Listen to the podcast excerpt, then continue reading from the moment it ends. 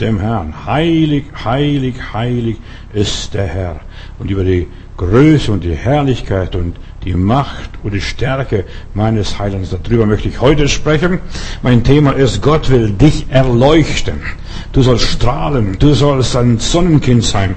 Licht und Leben gehört zusammen. Also ich mag nicht dunkle Räume. Also wenn ich spreche, dann möchte ich Licht haben und das, gehört, das ist Leben. Und wo Licht ist, das ist auch immer Leben. Wo kein Licht ist, da ist auch der Tod im Topf. So, Gott will dein Leben erleuchten. Advent. Ich mag Advent und ich mag Weihnachten, vor allem weil da Lichter da sind. Und Weihnachten und Advent ohne Kerzen, ohne Lichter, das ist für mich nicht denkbar. Licht gehört dazu. Gott hat uns an Weihnachten ein Licht angezündet. Er hat uns ein Licht geschenkt, das ist dieses übernatürliche Licht vom Himmel her, das ist Jesus Christus. Und er hat uns angesteckt, uns inspiriert und er sagt, ihr seid jetzt das Licht der Welt. Wir sollen Weihnachten verbreiten überall. Also Licht ist immer Hoffnung. Wenn du im Tunnel irgendwo reinfährst, äh, dann bist du froh, wenn du wieder Licht siehst, wieder natürliches Licht erblickst und so weiter. Dann weißt du, jetzt ist die Dunkelheit zu Ende.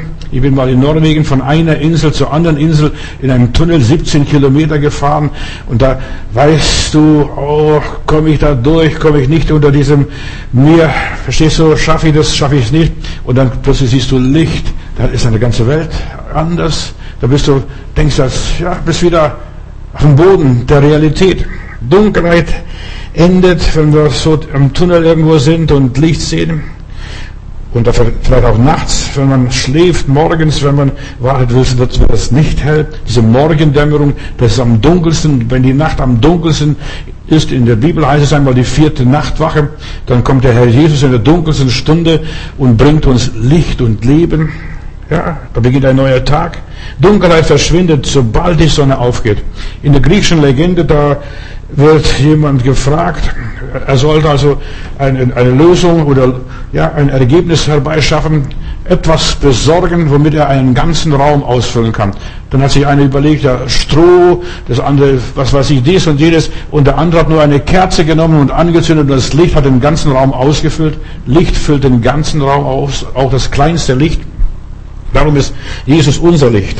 Und da brauchen wir kein anderes Licht. Wenn du dieses innere Licht hast, und darüber werde ich heute sprechen, dieses innere Licht, dann hast du Hoffnung, bist nicht mehr einsam, hast keine trüben Gedanken, äh, keine Albträume mehr, keine Furcht. Deshalb ist es so wichtig, wenn wir Licht haben, und wir sollten Licht bei uns haben. Wir sollten immer so eine Laterne, früher hat man so eine Laterne, Petroleumlampe gehabt oder Kerze oder Öllämpchen.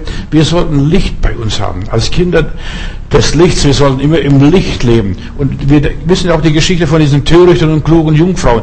Und die haben Öl vergessen einzukaufen, die Törichten, und deshalb ihre Lampen verloschen. Es ist wichtig, dass wir Christen den Heiligen Geist haben. Und der Heilige Geist ist die Erleuchtung für unser Leben, dieses innere Licht, dieses verborgene Licht, dieses göttliche Licht. Menschen, die in Dunkelheiten leben, die bauen Unfälle, werden schnell krank. In der Dunkelheit wird man krank. Also wenn du etwas tun möchtest für deine Gesundheit, geh an die Sonne, Vitamin D tanken. Ja, lass dich sonnen, lass, genieße das Leben. Die Dunkelheit nimmt ja, uns die ganze Hoffnung, die ganze Freude und ängstigt uns. Wer weiß, was passiert? Ich sehe nicht, habe keinen Überblick.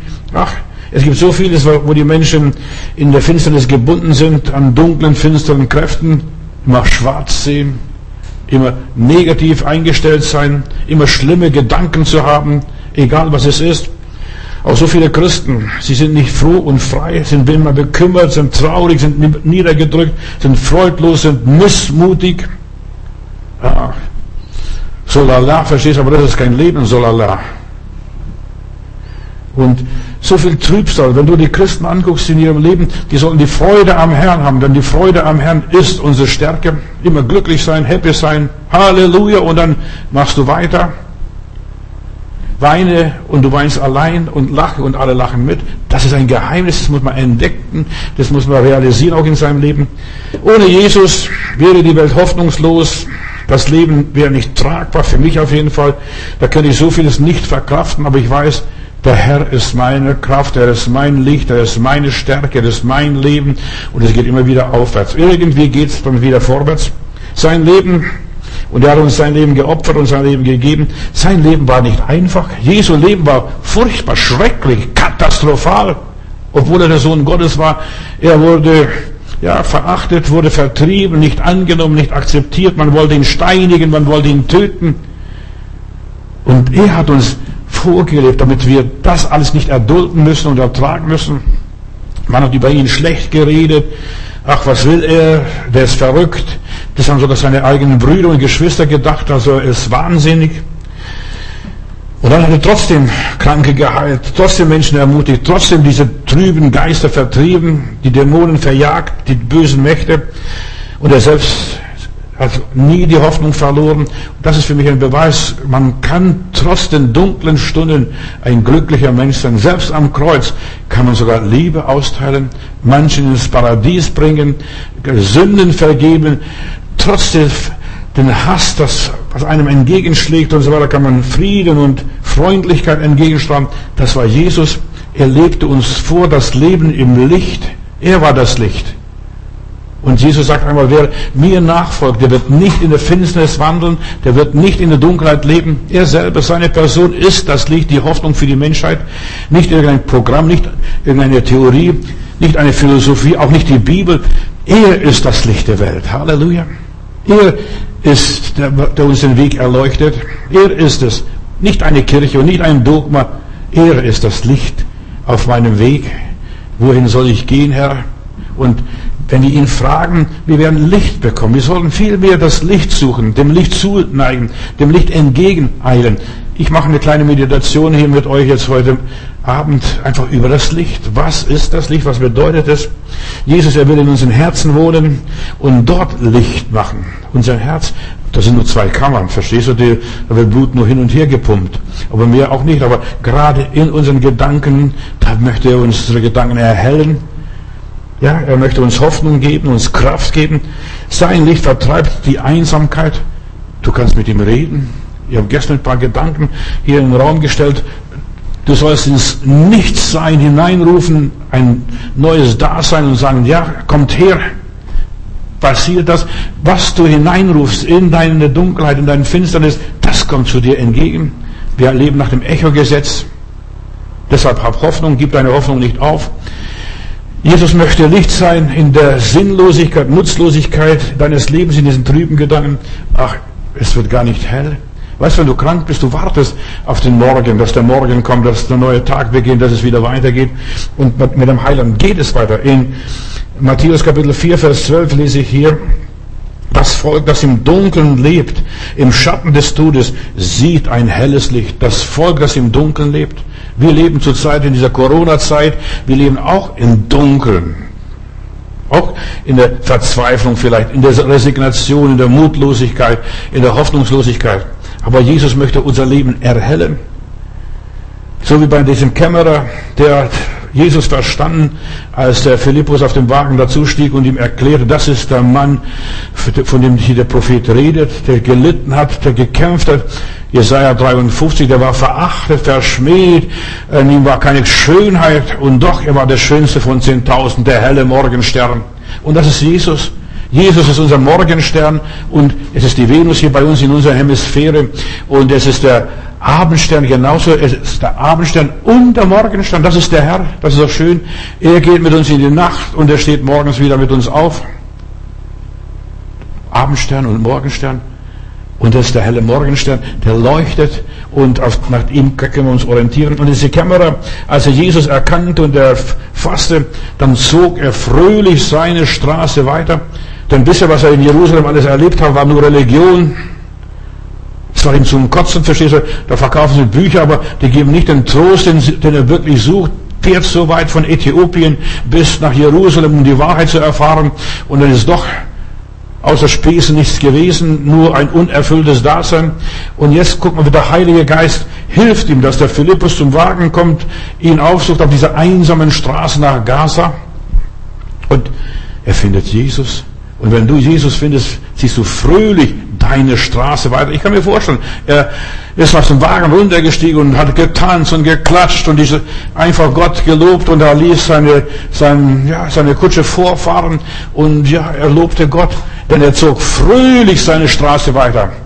Wie, wie macht man das? Wie zieht man fröhlich seine Straße weiter? Denk mal drüber nach. Dann sitzt man nicht nur da, dreht mal Däumchen und guckt mal wieder raus. Verstehst du, wo ist der Philippus geblieben? Der wurde entrückt durch den Heiligen Geist. Aber er hat etwas in seinem Herzen, was nicht entrückt wurde, was ihm nicht weggenommen wurde. Er hat das Licht erfasst. Hast du schon Licht erfasst? Hast du Licht? Gott will in dir ein Licht anzünden, in dir, in deinem Inneren, in deinem Geist, in deinem Denken. Und er kommt nach Hause und seine ganze Umgebung ist verändert.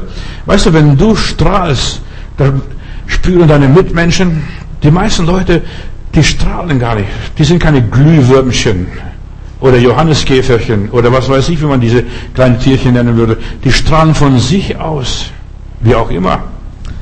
Ja, die strahlen von sich aus und du solltest deine Umgebung erleuchten. Versuch einmal, schau, selbst in schwierigen Stunden kannst du strahlen. Wir haben alle schwierigen Stunden. Wir lecken kein, von uns leckt niemand Honig. Verstehst du? Und was weiß ich, wir leben nicht im Paradies. Wir leben hier in Deutschland, in dieser Welt. Verstehst du? Wir müssen hart kämpfen. Aber der Stephanus, er wurde gesteinigt und er sieht den Himmel offen und er strahlt wie ein Engel. Wenn du den Himmel offen siehst, Bruder, Schwester, dann strahlst du aus allen Löchern. Halleluja. Von den Augen, aus dem Mund, aus der Nase, wo auch immer. Du strahlst.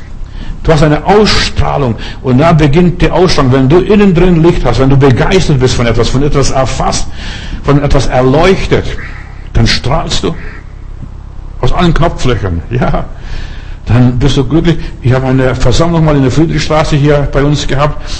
Damals, wo wir unsere Gemeinde hatten, da ist ein, ein jemand aus Dortmund oder Düsseldorf da hinten, ein, ja, und aus dem Siegerland, und er ist so gesegnet und strahlt und sagt, lieber Gott, hör auf zu segnen, ich platze. Wann war es bei dir das letzte Mal, wo du fast geplatzt bist von der Herrlichkeit Gottes? von dem Segen, vom Sieg, von der Freude. Denn in den Hütten der Gerechten singt man vom Sieg. Nicht da jammert man und klagt man. Ja, wir sollen strahlen. Und das ist ein Argument für Gott. Wenn die gottlosen Menschen sehen, dass die Christen niedergeschlagen sind, nur noch ja, Tränen in den Augen haben, nur noch Rotz läuft aus der Nase, verstehst du, so niedergemacht, verstehst du, ach, oh, das Leben hat keinen Sinn. Und nein, verstehst du, dann sagen, also dieses, diese Religion möchte ich nicht haben. Aber jemand, wo ja, glücklich ist, lustig ist, fröhlich ist, ja, das möchte ich auch haben. Was für einen Stoff nimmst du, verstehst du? Was trinkst du, dass du so happy bist? Dass deine Sorgen brechen, dass die ganzen Kummer, dass ein Kummer vergeht. Das ist, Gott hat ein Licht angezündet, dass du glauben kannst, dass du verstehen kannst, dass du fassen kannst und sagst, es ist Herrlichkeit mit ihm zu gehen, egal was da passiert. Du hast eine Ausstrahlung, dein Leben hat Farbe. Du bist nicht so blass wie eine Hühnerscheiße, Entschuldigung. Ich will das mal drastisch sagen, aber so sind viele Christen, die sind traurig, mies, miesmutig, niedergeschlagen. Jesus will unser Leben erhellen. Dein Leben soll eine Ausstrahlung haben. Ich möchte glückliche Menschen sehen, auch wenn wir unglückliche Situationen haben. Wir sind alle, wir sind, müssen alle durch das Tal der Todesschatten durch. Wir haben alle Nöte in unserem Leben, wir müssen Probleme managen und so weiter. Aber Gott will, dass wir Farbe haben. Licht und Leben gehört zusammen. Hast du genug Licht bei dir? Dieser Dichterfürst Goethe, bevor er starb, sein letztes Wort war mehr Licht. Weil er im dunklen Zimmer war, im Sterbezimmer. Selbst im Sterbezimmer sollte mehr Licht sein, damit die Menschen nicht nur im Dunkeln sterben dann denken, jetzt, jetzt komme ich in die Hölle, ins Fegefeuer oder wo auch immer. Nein, mehr Licht. Licht ist eine herrliche Gottesgabe. Ohne Licht hätten wir heute kein Leben auf diesem Planeten. Die ganze Photosynthese in der Natur, dass die Pflanzen wachsen und gedeihen, verdanken wir dem Licht. Unser Planet lebt nur, weil wir das Sonnenlicht haben und das Sonnenlicht richtig umsetzen und das Sonnenlicht verarbeiten. Nur ein paar Sonnenstrahlen im Sommer oder im Frühling plötzlich das Eis taut, plötzlich sprießt es, plötzlich die Natur erwacht, die Erde fängt an zu grünen, das was vorher so kahl war.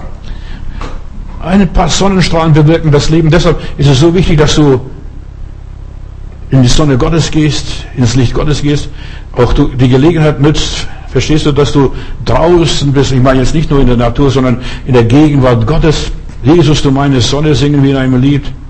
Und du genießt Jesus als deine Sonne. Nur als Beispiel.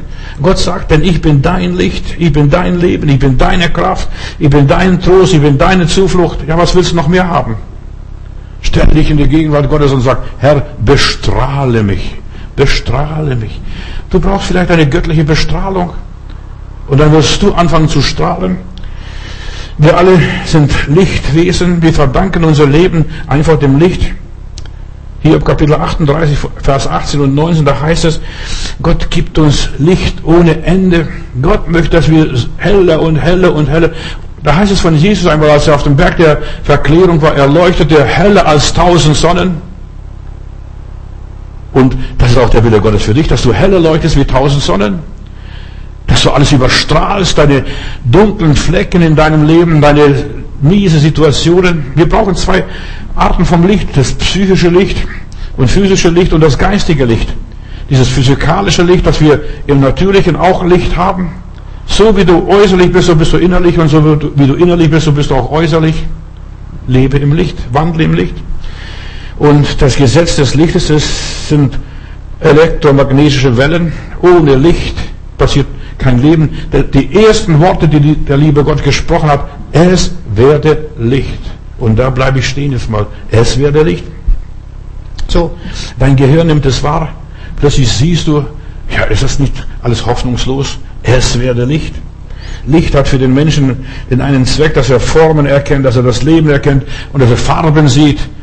Ich weiß nicht, ob du schon mal einen Regenbogen gesehen hast. Ich hoffe es wenigstens irgendwann. Das Licht ist so ein Wegweiser, zeigt uns, nach dem Regen, Sonnenschein und dann diese, diese Pracht, so sieht der Himmel aus.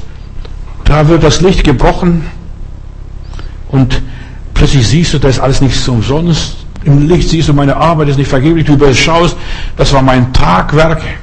Nicht, was ich nachts geschafft habe, sondern was ich am Tag gearbeitet habe. Das ist ein Tagwerk. Ohne Licht.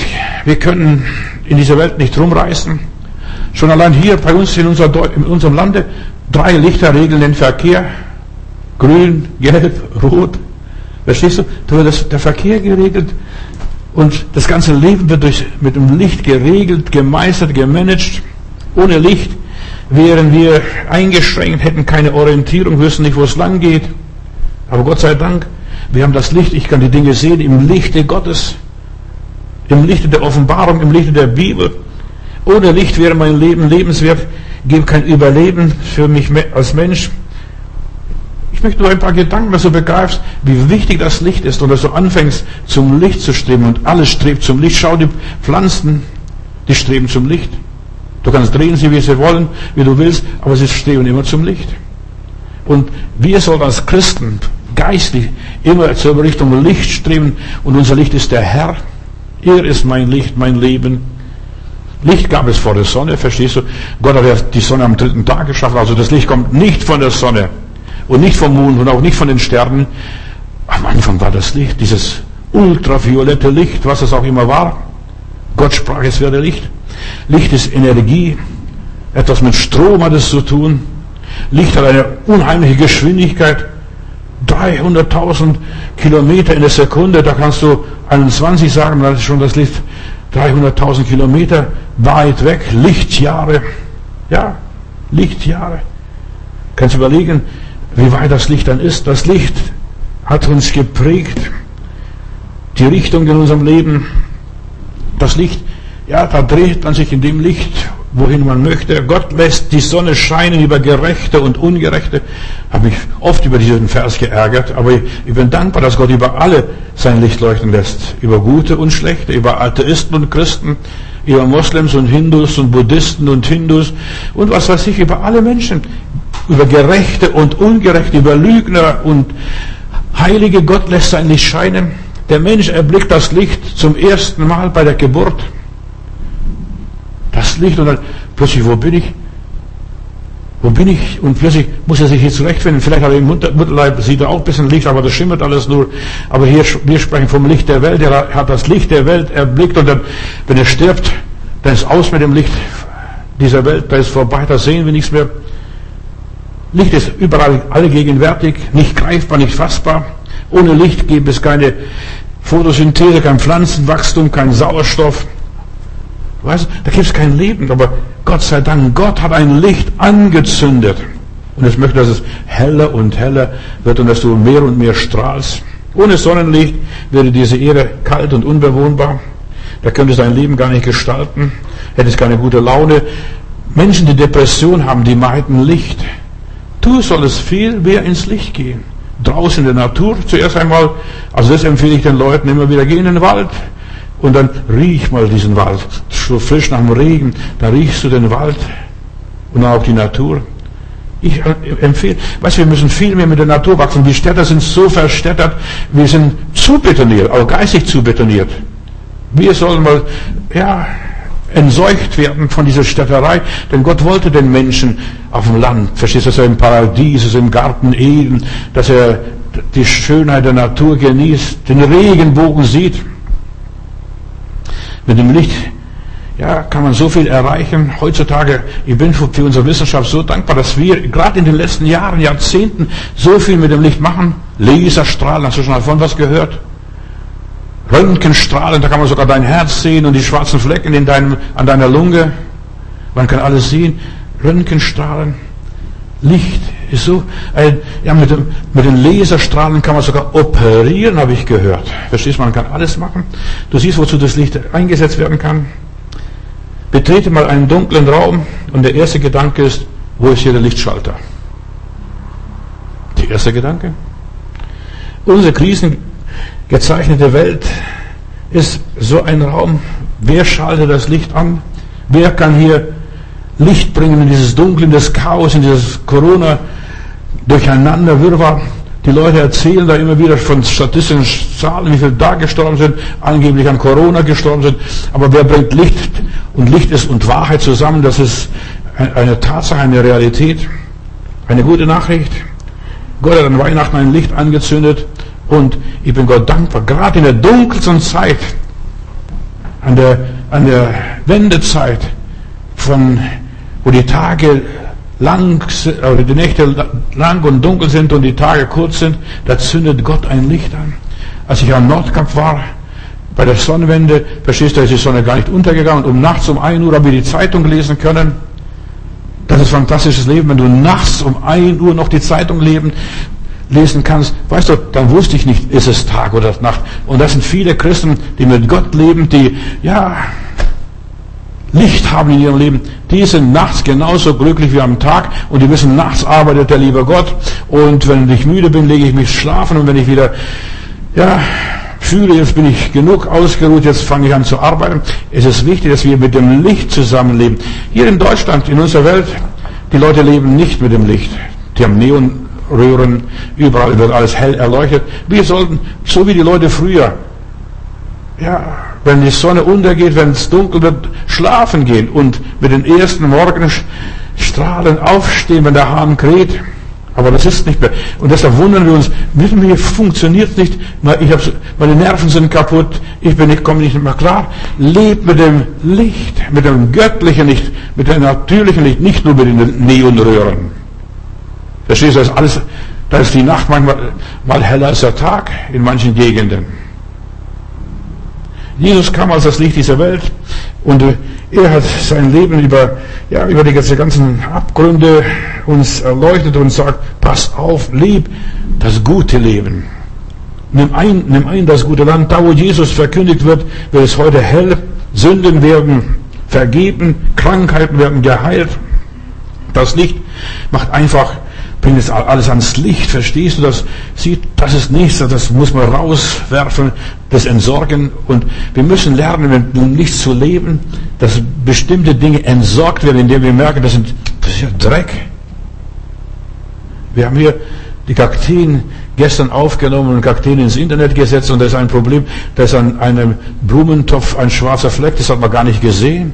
Aber dann, wenn es richtig beleuchtet wird, dann sieht man diesen schwarzen Fleck, der ist immer noch da. Ja, nur nebenbei. Und da siehst du die, im Licht siehst du die schwarzen Flecken, die dunklen Stellen in deinem Leben. Und deshalb, da kannst du an diesen dunklen Stellen arbeiten. Nur nebenbei. Das Licht zeigt uns, was noch unsere Hausaufgaben sind, was noch gemacht werden sollte, was noch nicht richtig ist. Und so viele Leute verzetteln sich an Dinge, die gut sind. An denen musst du nicht arbeiten, die gut laufen, aber an Dingen, die nicht laufen, die nicht funktionieren. So, das irdische Licht und das ewige Licht, das göttliche Licht ist so wichtig. Im Gegensatz zur Sonne, und so, zur Glühkerze und, und zu Glühbirne und so weiter, was wir heute haben, verfügen wir über das innere Licht und hab Licht in dir. Wir sollen, wir sollen Kinder des Lichts sein, ihr Lieben. Wir sollten wissen, hier ist mein Standort, das ist meine Position, hier hat Gott mich gewollt. Hiob 38 nochmals, Vers 18, Gott spricht, hast du die Weiden der Erde erkannt? Sag an, wenn du das alles weißt, wenn du das alles verstehst, wo geht der Weg zu der Wohnstadt des, Wohnstadt des Lichtes? Wo wohnt das Licht? Wo ist das Licht zu Hause? Wo ist der Ort, wo die Finsternis aufhört? Wo ist das? Verstehst, finde den Ort des Lichts. Wo ist das Licht? Und ich sagte, das Licht ist in Gott. Gott war das Licht. Und deshalb, er sprach, es werde Licht. Und du kannst nur das aussprechen und das proklamieren, was du wirklich bist. Wenn du ein finsterer Mensch bist, du kannst nur über Finsternis sprechen, nur über negative Dinge reden, du kannst nur bejammern und beklagen die Dinge. Aber wenn du positiv bist, wenn du das Licht in dir hast, du kannst positiv reden. Der Mensch Hiob hat keine Antwort drauf weil er Jesus noch nicht kannte. Wo ist der Weg zu der Wohnstadt des Lichtes? Wo ist der Weg? Und ich kann das jetzt einfach sagen, lieber Bruder Hiob, beim Jesus, beim Heiland, auf Golgatha. Dort wurde die Welt erleuchtet, als die Sonne den Schein verlor und der Vorhang im Tempel zerriss. Da wurde die Welt erleuchtet. Das geistige Licht muss zuerst uns offenbart werden. Wir müssen Jesus begegnen.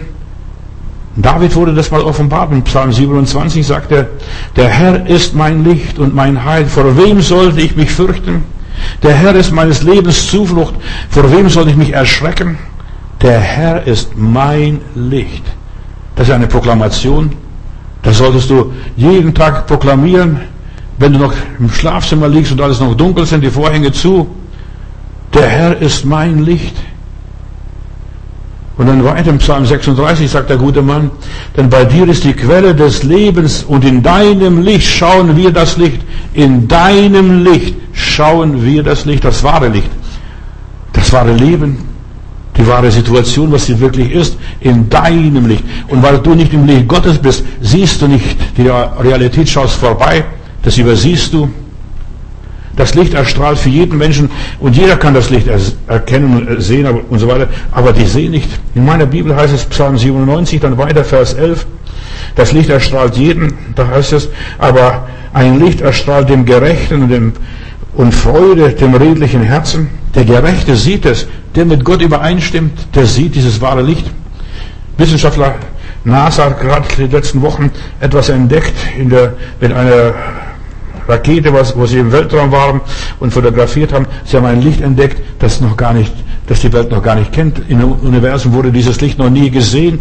Irgendetwas, eine Nova vielleicht oder ein, äh, das ja eine, eine Galaxie explodiert oder aufleuchtet, verglüht, was es auch immer ist, man weiß es nicht. Es ist ja tausende Lichtjahre entfernt. Dieses Licht erstrahlt ein ungewöhnliches Licht, was man bisher nicht gesehen hat.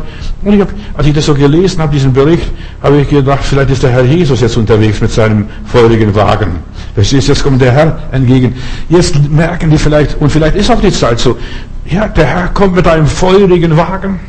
So wie der Elia abgeholt wurde, mit diesem feurigen Wagen, so werden wir als Kinder Gottes abgeholt und nur die Kinder des Lichts werden abgeholt. Nicht die finsteren, mit finsteren Mienen, mit dunklen Gesichtern. Ein Licht erstrahlt dem Gerechten. Plötzlich fangen die an zu leuchten, wie die Leuchtkäferchen. Wie das physische Licht uns führt und so weiter, so führt auch das geistige Licht uns zum Ziel. Dein Wort ist meines Fußes Leuchte und ein Licht auf meinem Pfad, auf meinem Weg, Psalm 119, Vers 105. Dein Wort ist mein Licht auf meinem Fußweg. Und du kannst nicht in der Dunkelheit leben, wenn du das Wort Gottes liest. Ein alter Kirchenvater hat einmal gesagt, wer die Bibel nicht kennt, der kennt Gott nicht. Wer die Bibel nicht liest, will Gott nicht hören. Deshalb ist es so wichtig, dass wir Gott das Wort lesen, Gottes Wort beherzigen, Gottes Wort zu uns reden lassen.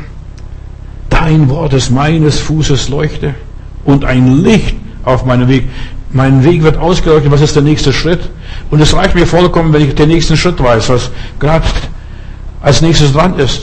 Und wenn ich dort bin, dann werde ich schon den nächsten Schritt erfahren. Und so führt uns der Herr von Schritt zu Schritt, von Erkenntnis zu Erkenntnis, von Erfahrung zu Erfahrung. In deinem Licht sehen wir das Licht. Welche Macht hat dieses Licht? Es schenkt Erkenntnis. Es sagt, macht Blinde sehend. In deinem Licht sehen wir das Licht. Das Licht Gottes befreit Gebundene aus dem Kerker der Sünde, dass man merkt plötzlich, du, das ist nicht mein Platz. Ich bin ein ganz anderer Mensch. Bin ganz anders geschaffen. Das Licht Gottes führt die Menschen heraus aus der Bedrückung, aus der Hoffnungslosigkeit. Ich habe ein Licht gesehen, so wie diese Weißen, was wir jetzt bald zu Weihnachten hören werden, die dann nach Bethlehem gekommen sind. Wir sahen seinen Stern und wir sind diesem Stern gefolgt, was es auch immer gewesen war. Ob es ein Komet gewesen ist oder ein Sterngebilde war, es spielt, spielt gar keine Rolle. Wir haben sein Licht gesehen und wir sind diesem Licht nachgefolgt. Sogar die Heiden sehen manchmal mehr als manche Christen. Die in Jerusalem, die sind nicht nach Bethlehem gegangen. Die hat es gar nicht interessiert. Obwohl sie genau wussten, wo der Messias geboren werden sollte. Das Licht Gottes, das beendet jede Schwarzseherei, jede Auswegslosigkeit, jeden Pessimismus in unserem Leben. So viele Christen sind Schwarzseher, aber deshalb dein Wort ist meines Fußes Leuchte. Da hört die ganze Schwarzseherei aus, auf, dieser ganze Pessimismus. Ich habe euch gesagt, ohne die Sonne gibt es kein Leben, keine Photosynthese. Ohne Gott, ohne sein Wort gibt es kein ewiges, bleibendes Leben in unserem Dasein. Wir würden dahin vegetieren, wie die Wühlmäuse, verstehst vielleicht in unseren Löchern irgendwo uns verkriechen. Der Prophet Jesaja sagt in Jesaja 60, Vers 19, die Sonne wird nicht mehr sein und deshalb, die Sonne war vorher gar nicht da, als Gott die Welt geschaffen hat und jetzt auch am Ende, die Sonne wird nicht mehr da sein und wir werden die Sonne nicht mehr brauchen und die Hitze der Sonne wird die Menschen nicht mehr stechen, steht es einfach in der Offenbarung und die Sonne wird nicht mehr da sein äh, und so weiter. Dein Licht wird leuchten, dein Glanz wird leuchten und so weiter. Der Herr wird dein ewiges Licht sein und dein Gott, deine große Herrlichkeit. Und das muss nicht warten, bis du, bis du da im Jenseits bist. Das kannst du jetzt schon haben. Jetzt kannst du glücklich sein. Deine Sonne wird nicht mehr untergehen, sagt hier der Prophet. Und dein Mond wird nicht verschwinden, denn der Herr wird dein ewiges Licht sein und die Tage deiner Trauer haben ein Ende. Du trauerst vielleicht bist über etwas traurig über deine Verluste, über Dinge, die nicht so funktioniert sind. Deine Träume sind geplatzt, deine Geschäfts Vorstellungen sind in Misserfolg geendet, du bist traurig und die Bibel sagt, eh, dieses ewige Licht kommt in deinem Leben, dieser erscheint in seinem Licht, siehst du das Licht und die Tage deiner Trauer haben ein Ende. Du bist irgendwo durchgefallen, hast irgendwo versagt. Das Volk, das im Dunkeln sitzt, sieht ein großes Licht. Halleluja. So wie ein Vollmond. Da denkst man mal, der ist ganz nah zum Greifen da. Ich bin mal in der Wüste gewesen, in der Sinai-Wüste und habe ich mal eine Nacht draußen übernachtet. Das gehört zu, zu der Tour, dass man draußen in der Wüste übernachtet und wenn du draußen schläfst, kannst du jetzt gar nicht schlafen, da sind so viel Geräusche links und rechts und so viel rum und so weiter. Aber die Sterne sind fast zum Greifen nahe. Da denkst du, das muss ich nur aufstrecken und du hast schon einen Stern ergriffen. Das Volk, das im Dunkeln sitzt, sieht ein großes Licht. Moderne Menschen leben ein Leben voller Konflikte, voller inneren Stress und Spannungen. Sie wissen nichts von diesem ewigen Licht. Alles geht vorbei. Wenn du dieses Licht mal gesehen hast, dann wirst du nicht mehr trauern und sagen, mein Leben hat keine Hoffnung. Moderne Menschen, sie haben nur das irdische Licht und sie vermissen dieses göttliche Licht. Weihnachten. Weihnachten. Der moderne Mensch kommt mit seinem Leben nicht zurecht. Das muss ich das unterstellen einfach und das behaupte ich, weil ich so viele Leute kenne, die tun nach außen so perfekt, so vollkommen, aber innen drin sind sie kaputt und zum Heulen. Der moderne Mensch steht auf dem Bahnhof, wartet dort und wenn du fragst, auf was wartest du? Ich warte auf ein Schiff oder auf ein Flugzeug. Der soll auf den Zug warten. Der ist falsch programmiert, wartet auf die falsche Realitäten. Statt ja, statt auf dem Zug zu warten, wartet er auf etwas Übernatürliches, aber das kommt nicht, weil er am falschen Ort ist. in einer falschen Verfassung ist. Er wartet auf eine falsche Hilfe. Unsere Hilfe kommt vom Herrn, Herrn, der Himmel und Erde gemacht hat. Das ist Erleuchtung. Das ist Erkenntnis. Und viele Weise, Heilige und so weiter, in manchen Religionen spricht man von Erleuchteten. Erleuchteten, die haben ein Aha-Erlebnis. Das ist eine Erleuchtung. Hast du schon dein Aha-Erlebnis gehabt? Aha, mein Gott ist ein großer Gott. Aha, mein Gott ist ein starker Gott. Aha, sollte dem Herrn etwas unmöglich sein? Aha, das ist nicht nur Abstand, Hände waschen und was weiß ich da noch, was wir heutzutage das aus diesem Aha gemacht haben. Aha, mein Erlöser lebt, Lob und Dank. Der moderne Mensch hat es verlernt. Ja, Gott zeigt uns, wie man sich helfen soll. Er zeigt uns. Gott hilft uns, diese Erleuchtung passiert, dass Gott uns plötzlich ein, ein Rema gibt, ein Wort gibt, einen Gedanken gibt, eine Inspiration gibt. Hilfe zur Selbsthilfe. Weißt du, ich habe eines festgestellt, der liebe Gott hilft mir nicht. Entschuldigung, dass ich das als Pastor sagen muss, aber ich muss es sagen, weil die meisten Leute sagen, der Herr wird mir schon helfen, der Herr wird mir schon helfen. Mir hat der liebe Gott noch nie geholfen. Das sage ich in aller Wahrheit, noch nie geholfen. Weißt du, was der liebe Gott bei mir gemacht hat?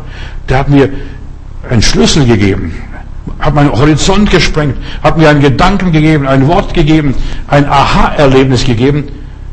Hilfe zur Selbsthilfe.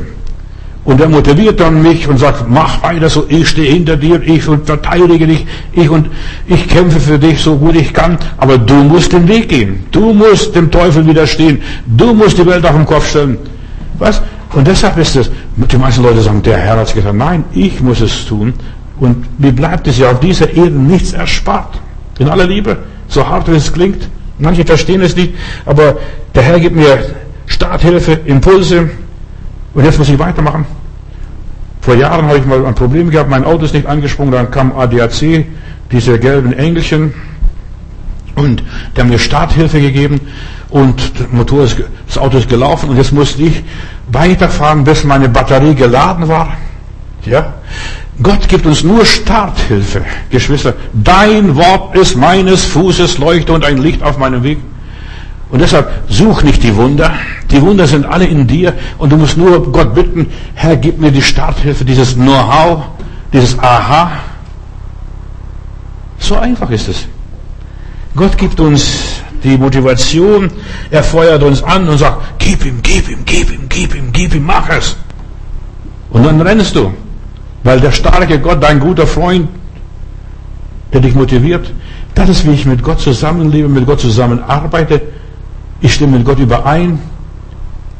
Er gibt mir die Rückendeckung, er inspiriert mich und er gibt mir die richtigen Anweisungen, Anweisungen, das richtige Wort im richtigen Augenblick, zur richtigen Zeit.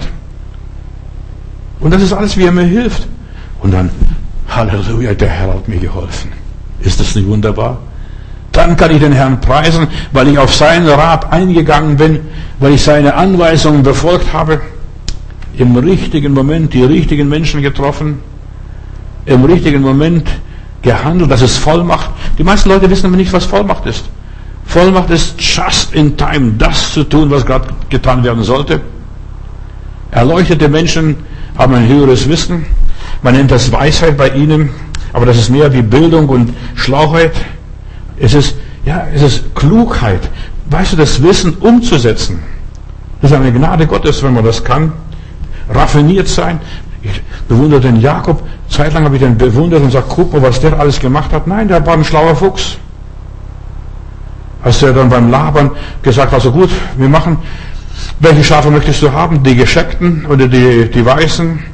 Und dann hat er etwas in, ins Wasser gelegt, ins Wasser geworfen, von einer Rinde und so weiter. Und dann, was ist da passiert?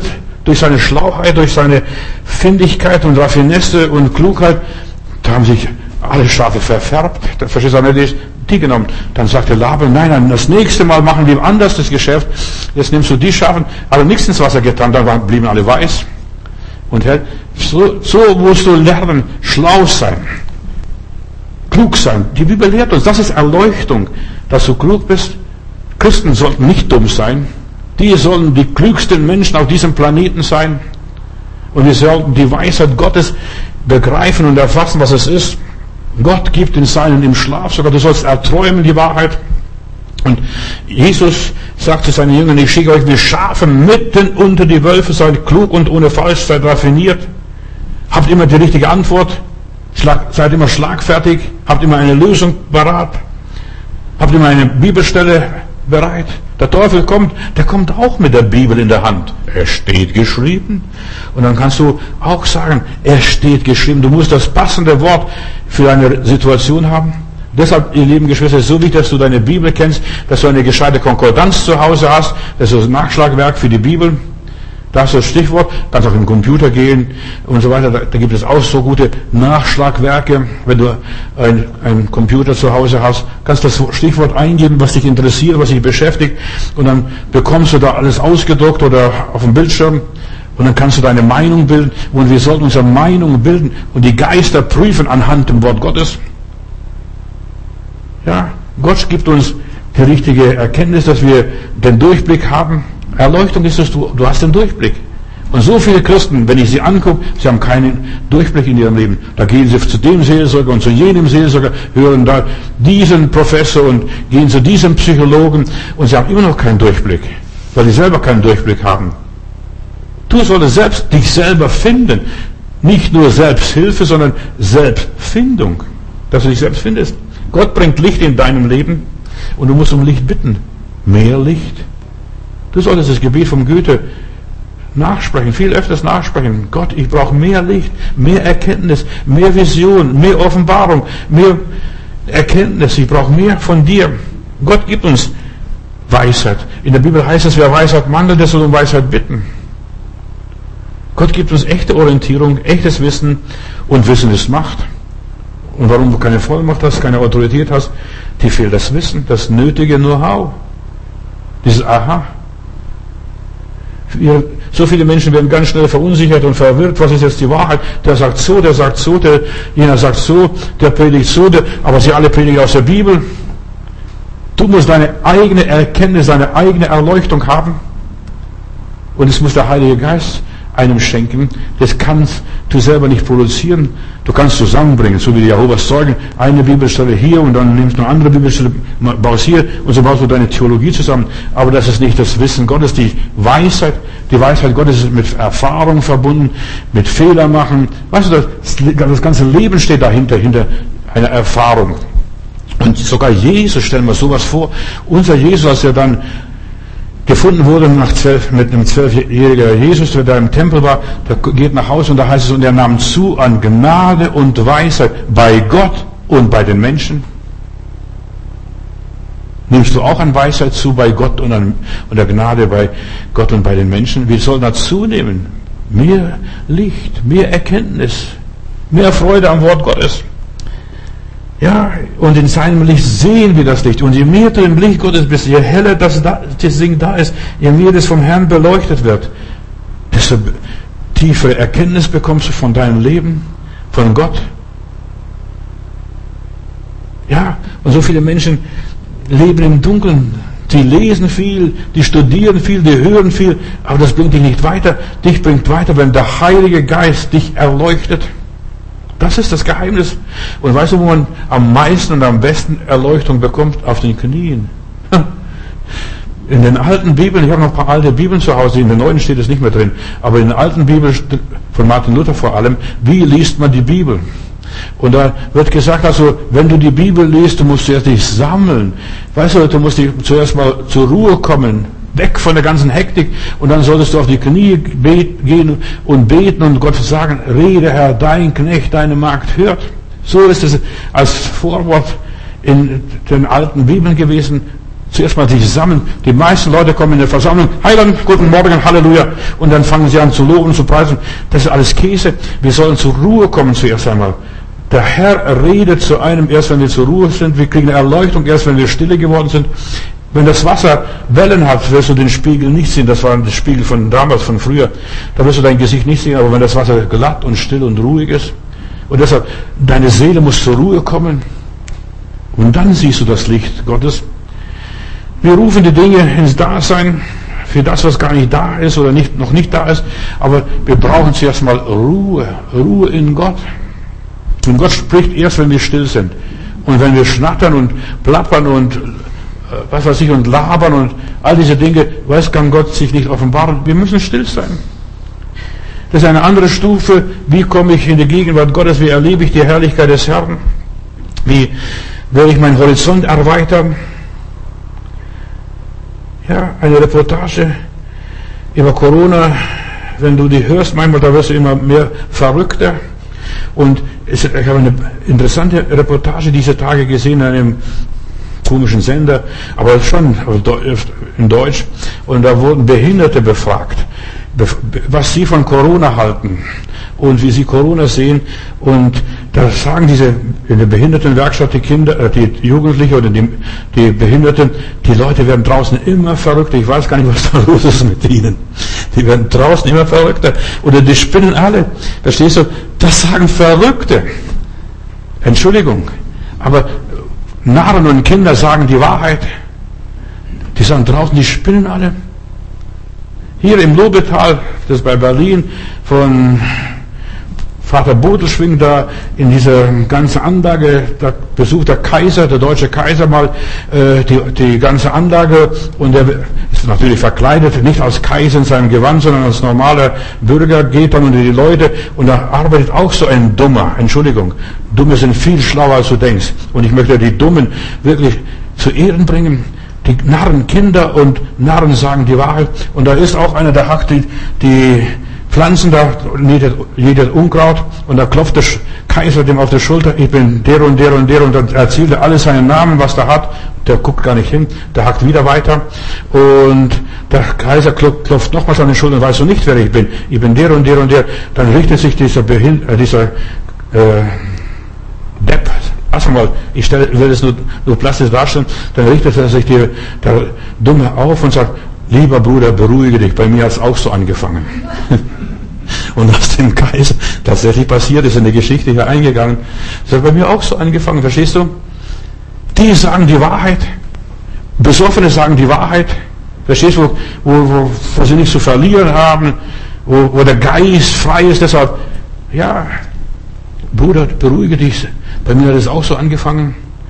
Man sollte mal die Narren befragen, was die von Corona halten oder was sie von dem und jenem halten. Und die werden sagen, ich besuche mal in Weinsberg eine, diese, eine, eine psychiatrische Klinik, da steht einer an meinem Parkplatz und sagt, könnten Sie mir sagen, wie spät es ist? Ich sage ihm, wie spät es ist. Gut, dann ein paar Weile später, da gehe ich rein in der Rezeption, dann steht er da, mein Herr, Entschuldigung, könnten Sie sagen, wie spät es ist? Dann habe ich schon gewusst, wen ich vor mir habe. Und dann, als ich dann fertig bin mit meinem Besuch, dann steht er immer noch draußen und dann sagt er, mein Herr, können Sie, Sie mir sagen, wie spät es ist? Und ich habe ihm gesagt, dann sagt er, wissen Sie, mein Herr, es wird immer später. Das hat mir eine Predigt gegeben, mich inspiriert. Es wird immer später. Die Klugen kommen nicht darauf. Die Gebildeten kommen nicht drauf. Die aus der Uni, die haben keine Ahnung, aber der weiß es. Der Dumme weiß es, es wird immer später. In aller Liebe. Frag doch die anderen Menschen. Frag, frag mal die Kinder, die kleinen Kinder, so wie diese hier in der Reportage, äh, in der Reportage hier, die werden immer verrückter. Die haben noch eine gesunde Wahrnehmung, was bei uns alles verbildet ist, verseucht und vergiftet.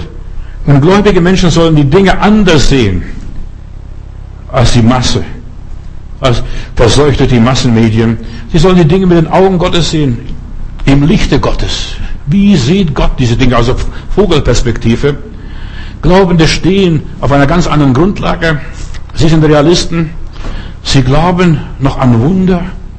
Ach komm, beruhige dich. So hat bei mir auch angefangen. Verstehst? Es gefällt mir. Der Glaubende hat eine ganz andere Weltsicht, eine ganz andere Lebensanschauung, ein ganz anderes Weltbild eine ganz andere Bildung, einen ganz anderen Geist. In seinem Licht sehen wir das Licht Gottes, ein ganz anderes Wissen. Wir kennen die Wahrheit. Wir sind noch nicht eingebildet. Das weiß ich schon alles. Weißt du, das ist so schlimm, wenn die Leute behaupten, ich weiß alles. Nur Dumme können behaupten, ich weiß alles. Ein Gebildeter wird sagen, du, ich weiß noch nicht alles. Ich muss mal nachfragen, ich muss mal nachschlagen, ich muss mal nachgucken. Das sind echte Wissenschaftler. Und echte Profis, die dann ihr Handwerk verstehen, die wissen nicht alles. Wahre Gläubige orientieren sich nach ganz anderem Licht, nach dem UV-Licht. Lass mal das, ich stelle das einfach nur in den Raum, dieses ultraviolette Licht. Äh, bei uns zu Hause, ich weiß nicht, da hat meine Mutti und auch meine Oma immer die Wäsche, wenn die Wäsche vergilbt war, draußen hingehängt. Die sagte, diese vergilbte Wäsche, die wird, wenn man in der Sonne aufhängt, die wird erhellt. Ich weiß nicht, ob, ob ihr das auch wisst, aber meine Leute, die wir keine den weißen Riesen hatten und das, all diese Mittel nicht hatten, verstehst du, aber die haben dann in die Sonne aufgehängt und es wurde, ja, vergraute und vergilbte wieder weißer als weiß. Die Alten haben es gewusst, aber die Jungen wissen es nicht mehr. Als ich jetzt in Nordmegen war und dort, ich habe ja mich versorgt mit Fisch und ich habe die Lachse gefangen, weil die alles zum Licht gehen. Die gehen nach Norden, da wo sie mal geleicht haben, wo sie geboren worden sind, da fliegen sie, noch, äh, da schwimmen sie dorthin. Und selbst wenn sie noch die größten Hindernisse überwinden müssen, da gehen sie hin, dem Licht entgegen. Das ist ein geheimnisvolles Licht, dieses UV-Licht.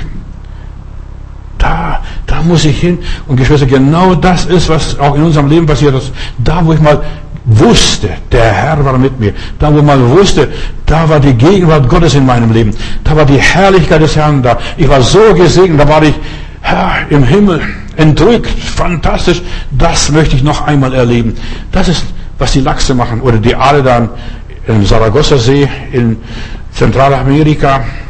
Ja, die Lachse ziehen zu ihrem Ursprung. Dort gehen sie zum Leichen und neues Leben zu legen und fest und zu geben. Nicht in der äußersten Dunkelheit. Ja, im Licht. Ein Lichtblick im Alltag ist Gold wert. Ein Lichtblick. Und du brauchst Licht. Und meine Botschaft ist, Gott will dich erleuchten. Gott will dir Lichtblicke geben in deine Situation. Nur ein Lichtblick. Nur ein Strahl, Sonnenstrahl der Liebe Gottes. Eine gute Nachricht, eine Erfolgsmeldung, ein gutes Zeichen oder Omen, das ist unbezahlbar. So wie der Sieg von Marathon. Der Sieger, der Läufer läuft und bricht zusammen und der, der konnte nur zwei Worte rausgeben oder eine Botschaft rausgeben. Wir haben gesiegt. Verstehst du? Und plötzlich gehen die ganzen Barrikaden werden abgebaut. Plötzlich fangen dann die Frauen zu brutzeln. Wir haben gesiegt. Der Sieg von Marathon. Ein Aussätziger kommt zu Jesus. Das ist eine kleine Sensation in Markus Kapitel 1, Vers 10. Hier, dieser Aussätzige, Jesus begegnet ihm und damals im Nahen Osten, ich weiß, was es ist, ich habe das in Indien erlebt, äh, die gesunden Leute meiden Aussätzige wie der Teufel das Weihwasser. Gehen aus dem Weg. Als ich mal zu den Aussätzigen hinging und mit denen beten wollte, dann sieht mich mein Pastor oder der Pastor, der mich begleitet am Rockzipfel, Pastor, das macht man nicht bei uns. Ich habe keine Ahnung gehabt. Ich habe mit ihnen gebetet und die sind gesegnet worden und ich ließ mir das nicht nehmen. Und das war bei Herrn Jesus auch so. Da nämlich im Orient, da musste ein Aussätziger lang klappen, sich aufmerksam machen, dass jeder weiß, hier ist ein Aussätziger, haltet Abstand bitte, kommt mir nicht in der Nähe, ich kann euch anstecken, obwohl Aussatz nicht ansteckend ist. Das hat etwas mit Hygiene zu tun. Und dann kommt dieser Aussätzige zu Jesus und Jesus lässt ihn vor, hat keine Angst vor Ansteckung und gibt sich mit ihm ab. Unerhört für alle, die dabei waren hier in der Geschichte, nur für Jesus nicht, weil er Mitleid mit diesem armen Mann hatte. Und Jesus nimmt sich seine an und es ist nicht nur eine Heil Heilungsgeschichte, so was uns hier erzählt wird. Nein, das ist vielmehr, dass Gott alle Tabus bricht. Ja, ein ganz tiefer Bericht von diesem Verhältnis des Menschen zu Gott. Trau dich. Trau dich. Trau dich. Das ist die Botschaft der Bibel. Trau dich. Komm zu mir, die mühselig und beladen seid. Ich will euch erquicken, sagt der Herr. Trau dich. Lass dich nicht einreden. Gott hätte keine Zeit für dich. Du brauchst eine Erleuchtung. Und ich möchte ein paar Stichworte, ein paar Strahlen, ein paar so Laserstrahlen dir geben. Ja, lass dich vom Teufel die Sache nicht vermiesen. Ja, dir kann nicht mehr geholfen werden. Der Herr Doktor hat gesagt, unheilbar krank. Aber wir haben noch einen anderen Doktor. Den himmlischen Doktor. Und unser himmlischer Doktor sagt, mir ist nichts unmöglich. Komm in meine Gegenwart. Lass dich nicht einreden. der, der Herr ist viel zu weit weg, die Zeichen und Wunder sind vorbei, sowas gibt's nicht. Nein, erst recht in der Endzeit, da werden Zeichen und Wunder geschehen, wie noch nie geschehen sind. Hör mir zu, lies mal die Bibel. Nicht nur im Bösen, dass es negativ war, dass sowas noch nie gab, seit es Menschen, seit Menschen gedenken. Nein, Gott wird auch das Positive tun und Wunder wirken in der Endzeit.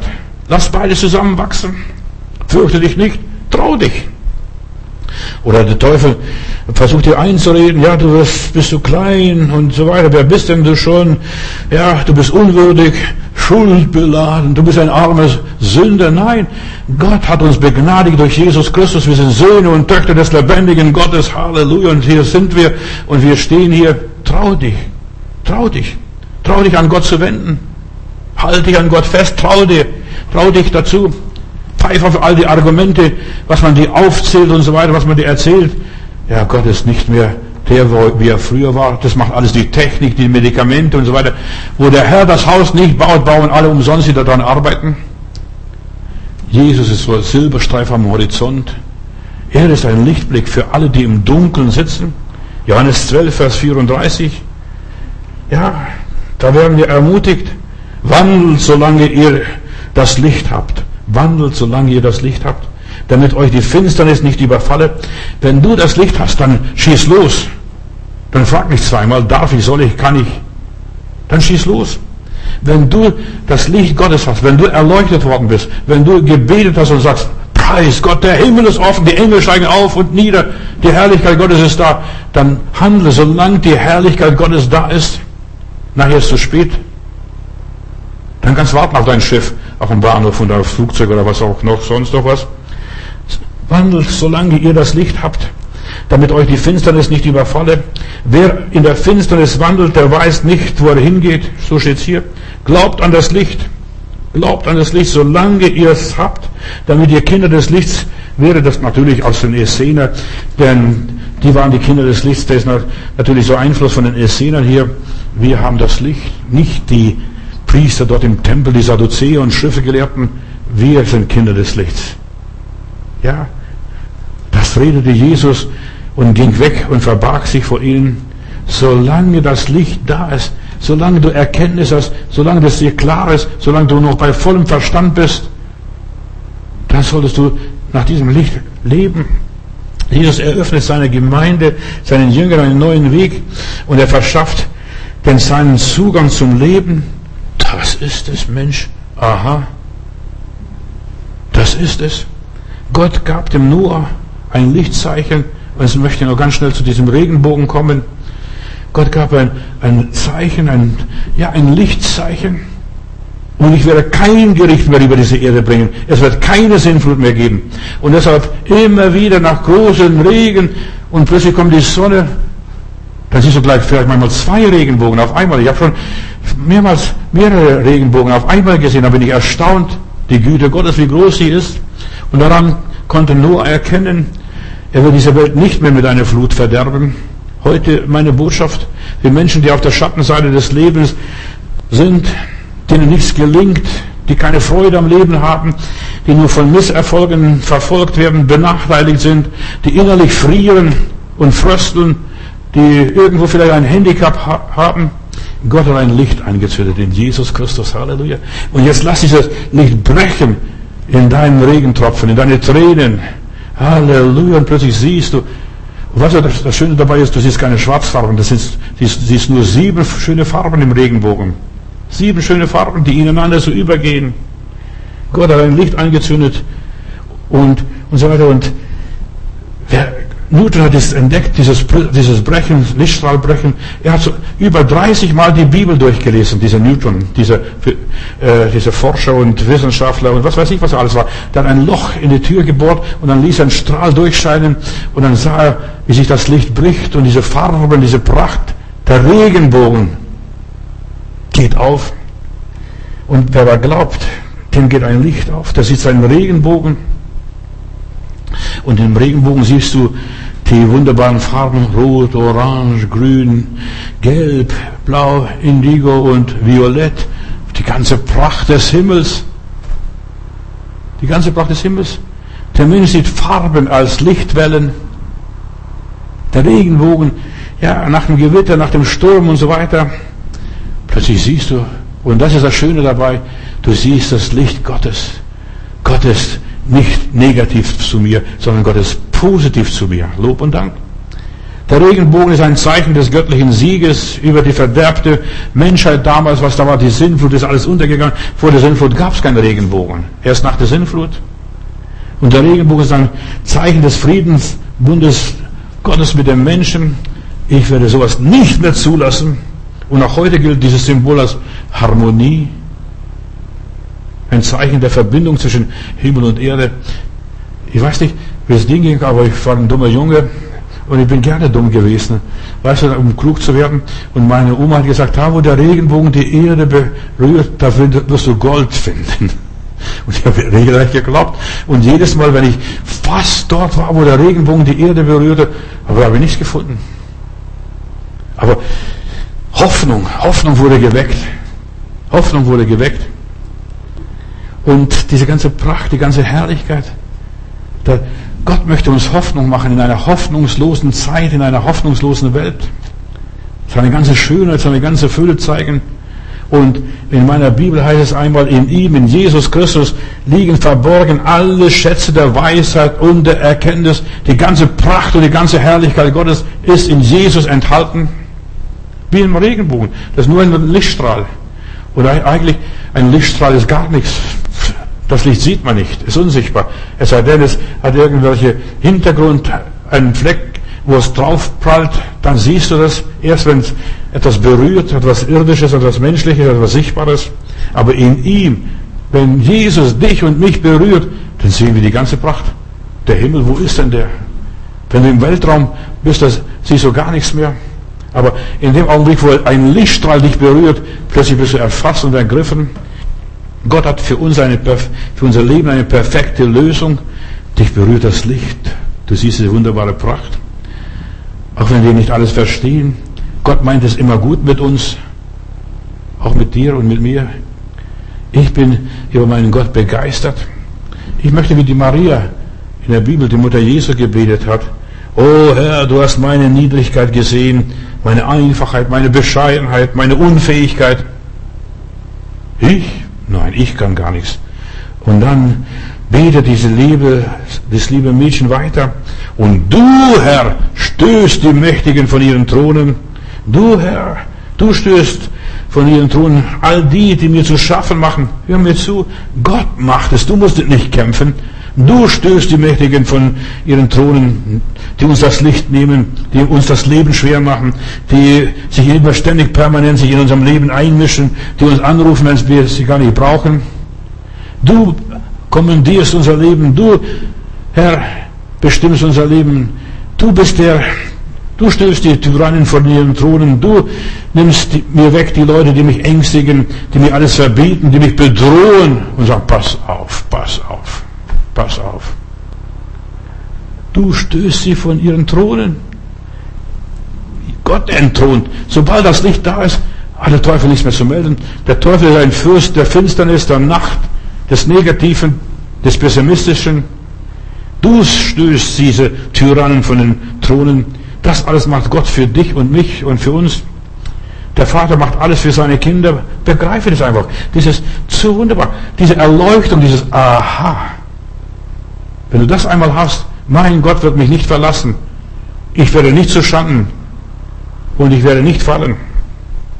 Kannst du das fassen? Dann stehst du unter dem Schutz des Allerhöchsten. Du bist was Besonderes. Du bist nicht mehr in der Dunkelheit, in der Traurigkeit. Die Gegenwart Gottes verwandelt dich. Deshalb haben die Menschen früher, die Gläubigen, immer die Gegenwart Gottes gesucht. Ist der Herr da? Und wenn der Herr da ist, dann ist alles egal. Und wir haben mit Gott kommuniziert mit Gott umgeht, sich mit Gott austauscht und so weiter, Gott auf sich wirken lässt, das Licht auf sich wirken lässt, der kommt runter und strahlt. Ich denke nur an diesen Moses, der war in der Gegenwart Gottes, der war nicht nur schön braun, der strahlte, dass die Leute gesagt haben, Moses, wir können dich nicht anschauen, wir sind allergisch. Und Moses musste sein Tuch vors Gesicht sich hängen lassen, weil, weil, weil die Leute das nicht verkraftet haben. Viele Menschen werden nicht verkraften dein, dein fröhliches Gesicht, dein, dein strahlendes Gesicht, dein auf, dein verklärtes Gesicht. Ja, wo kommst du her? Ich weiß es. Wenn du aus der Gebetsstunde kommst, wirklich mit Gott Gemeinschaft gehabt hast und so weiter, dann kommst du wie verwandelt raus. Wir haben mal in Stuttgart in der Vogelsangstraße in der Teestube eine Gebetsnacht gehabt und da kommt gerade der Zeitungsausträger vorbei, morgens um fünf, halb sechs oder sechs Uhr kommt er vorbei und wir kommen singend raus. Dann sagt er, wo kommen Sie her? Wo kommen Sie her? Wir kommen aus der, aus der Teestube, aus der Gebetsnacht. Wir haben die ganze Nacht durchgebetet. Da sind Leute erfüllt worden mit dem Heiligen Geist. Einige haben sich sogar bekehrt. Eine, einer davon ist heute Missionar in Nepal da in den Himalaya-Berge. Nur als Beispiel, wir kamen raus, ja, wie ein Schwarm ausgebrochen, als wenn, jetzt geht es richtig los. Das ist die Freude am Herrn. Und man erkennt die Christen am leuchtenden Gesicht. Die strahlen, die haben eine Ausstrahlung. Und du siehst die Welt mit ganz anderen Augen, das Leben mit ganz anderen Augen. Du siehst die Lösung, auch wenn alles verwirrt und durcheinander ist. Du verzweifelst nicht. Die Gnade hält dein Leben auf, so wie bei uns die Wäsche zu Hause, die wurde aufgehellt, wurde nicht mehr, war nicht mehr grau, sondern war hell. Und die Bibel sagt, was betrübst du dich, meine Seele, und bist so unruhig in mir? Was betrübst du dich? Warum bist du so traurig? Und so weiter. Nimm doch nicht alles so schwer. Was belastet dich? Warum lässt du dich belasten? Die Schuld bist, bist nur so, du selbst. Du lässt dich belasten. Du lässt dich diesen blöden Gedanken in dein Hirn rein. Und dass der, dass der Teufel so ein Nest oder eine Höhle bauen kann. Ja, Haare des Herrn. Das ist, was die Bibel lehrt. Gottes Erleuchtung zerstört die Macht des Bösen. Plötzlich, sobald Licht kommt, ich weiß nicht, ob du das schon erlebt hast, wenn du in den Keller runtergehst und da sind Spinnweben und Mäuse und was weiß ich alles. Sobald Licht angeht, da verkriechen sie sich alle. Und deshalb, du brauchst keinen Befreiungsdienst. Du solltest das Licht Gottes in deinem Leben haben und dann bist du frei von dem ganzen Geschmeiß und Ungeziefer und was es alles ist, was sein Leben auffressen möchte. Gott lässt, ja, überlässt uns nicht der Finsternis, dem Teufel, dem Bösen, dem Übel, dem Mächtigen, diese ganzen Plagegeister, was es auch immer sein mögen. Er entreißt uns ihrer Gewalt. Gott bringt einmal alles ans Licht. Verstehst? Plötzlich strahlt hinein. Und dann, pssst, da bewegt sich was, aber das ist okay. Gott gibt uns Hoffnung. Wir müssen nicht verzweifeln, wir müssen nicht resignieren, unseren Mut nicht sinken lassen, die Hoffnung nicht verlieren. Die stirbt sowieso erst am letzten. Aber einfach festhalten, nicht hoffnungslos werden. Wir müssen uns nicht aufgeben. Wir haben das Licht. Ich sehe, da ist noch ein Licht. Bin mal durch Jugoslawien, Winter, so jetzt um diese Zeit gefahren und gab so viel Schnee, dass der Volkswagen Käfer in dieser ausgefrästen Straße untergegangen ist. Das hast du gar nicht gesehen. Aber dann, wenn ich mich gestreckt habe, habe ich in weiter Ferne ein Haus gesehen mit Licht und dann wusste ich, hier leben Menschen, hier kannst du hinfahren, hier sind wir richtig, hier sind, also wir haben unsere Geschwister gesucht, die wir besuchen wollten. Also hier sind Christen und die haben auf uns gewartet. Und da brannte das Licht, die saßen da, die haben gebetet und als wir dann ankamen und diesem Licht gefolgt sind, wir sind dem Licht gefolgt, so wie diese Weißen dem Sterben, und wir kamen dort an und diese Geschwister sagten, oh, wir haben für euch gebetet. Wir haben gedacht, wie kommt ihr durch diesen Schnee hier durch? Wir sind sehr gut durchgekommen mit dem Volkswagen damals aus der Schweiz. Ja, lass den Mut nicht sinken. Du musst dich nicht aufgeben, auch wenn es noch so schlimm ist. Da ist ein Licht. Selbst wenn wir noch zu Fuß weitergehen müssten, da ist drüben ein Licht.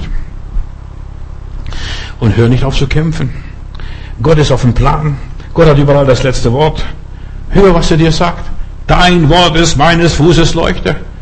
Du solltest vielmehr auf Gott hören, nicht auf die Menschen hören, nicht auf deinen Nachbar hören oder deinen Mitbruder, Mitschwester oder was weiß ich auf wen. Du musst auch nicht auf mich hören. Hör, was Gott dir sagt. Durch die Predigt, durch was auch immer.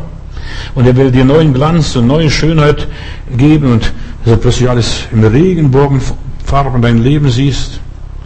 Gott hat etwas für deine Finsternis und gegen deine Finsternis so ein Gegengift, gegen den Tod, gegen das ganze Verderben, gegen den ganzen Trübsinn.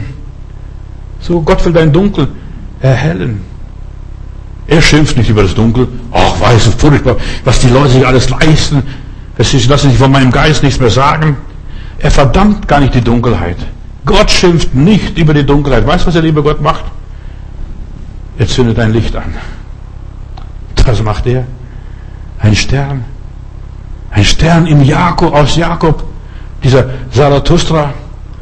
Das ist eine der ältesten Weissagungen über die Geburt Jesu, der Stern von Bethlehem. Was Biliam nachher weissagt, ich sah diesen Stern Jakobs, ein Lichtzeichen. Gott hat uns Hoffnung gemacht. Gott sagt, ich werde Gerechtigkeit schaffen in einer ungerechten Welt. Ich werde alle Tränen dir abwischen, Bruder, Schwester, wein nicht. Sei nicht so traurig. Ja, du kannst weinen, so viel du schaffst, aber du wirst nicht anders. Gott ehrt deine Tränen. Die mit Tränen sehen werden, mit Freuden ernten. Kommt, lass es. Freu dich im Herrn. Die Freude am Herrn ist deine Stärke, deine Kraft. Du bist in den Augen Gottes wertvoll. Er nimmt dich ernst, so wie du bist. Er kümmert sich um dich. Und du darfst wissen, bei ihm in seiner Gegenwart wird nicht mehr geweint. Lies die letzten Kapitel der Bibel und da heißt es, und er wird abwischen alle Tränen von unseren Augen. In seiner Gegenwart wird nicht mehr geweint. Halleluja. Da ist nicht mehr nötig, dass man weint. Und da ist kein Grund mehr zum Weinen. Nochmals Jesaja 25, Vers 8. Er wird den Tod verschlingen auf ewig. Halleluja. Und Gott, der Herr, wird die Tränen von allen Angesichtern abwischen. Von allen. Von allen. Das Wort allen. Beacht es. Gerechte wie Ungerechte. Und wird aufheben die Schmach seines Volkes, seiner Kinder, ganz besonders der Christen, der Gläubigen und so weiter. Denn der Herr hat gesagt, zu der Zeit wird man sagen, siehe, das ist unser Gott, auf den wir hoffen. Und das ist unsere Hilfe. Und das ist der Herr, auf den wir hoffen. Lasst uns jubeln und lasst uns fröhlich sein über sein Heil. Lasst uns, lasst uns, lasst uns, lasst uns.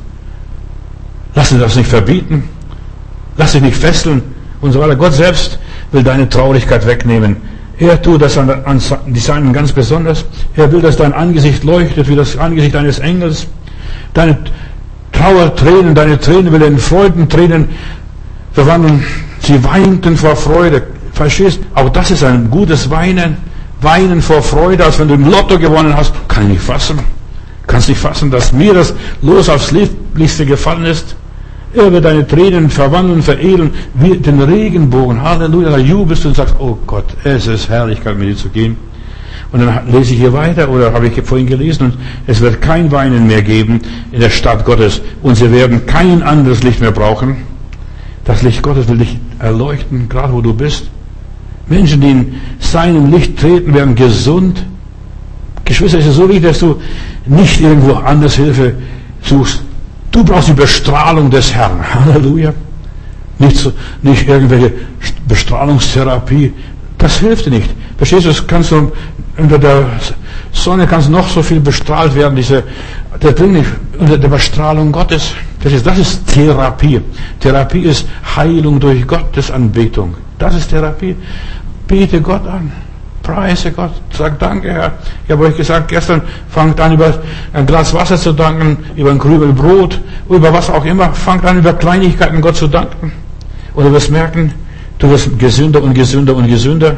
Denn in der Dunkelheit wird man krank. In der Umnachtung bekommt man trübe Gedanken, wird man depressiv. Nur in einer Welt, ja, wo Liebe herrscht, da kannst du gesund werden. Aber in einer Welt, wo Hass, Neid, Streit und Stress ist und so weiter, und in einer Welt ohne Liebe, da gedeiht nichts anderes wie Krebse, auch natürlich Krebs, verstehst du, auch gesundheitlich mäßig gedeiht Krebs. Doch dein, weißt du, was Gott möchte? Gott möchte seine Liebe in dein Herz ausgießen. Oh Gott, mir ist wohl, mir ist wohl in dir. Halleluja. Und Du freust dich, du bist von Gott angenommen, wirst von Gott verstanden, du wirst von Gott geliebt, du fühlst seine Liebe und du wirst heil und gesund mehr und mehr. Gesünder und noch gesünder und noch mehr gesünder. Halleluja. Vater im Himmel, ich danke dir für Jesus, Zeit er hier war, wissen wir, dass du uns Menschen liebst, dass du uns als Menschen brauchst und dass du uns wichtig nimmst, Herr Jesus. Und hast jeden Einzelnen von uns, wo auch jetzt meine Predigt hört, wo auch immer, du hast für jeden eine Existenzberechtigung, für unser Leben hast du einen großartigen Plan. Vater, ich danke dir, dass wir bei dir kreditwürdig sind. Oh, wir haben noch so viel Guthaben bei dir, dass wir abheben können. Ja, du segnest uns, wenn ich dich nur habe, sagt ein Mensch in der Bibel, dann frage ich nicht mehr nach Himmel und Erde. Gott, du bist unser Reichtum, du bist unser Vermögen, du bist unser Kapital und alles, was ich habe, darf ich ja, aus deiner Fülle nehmen, Gnade um Gnade, Herr, Licht um Licht. Und es wird immer heller und heller und heller, auch im Leben meiner lieben Geschwister und Freunde. Amen.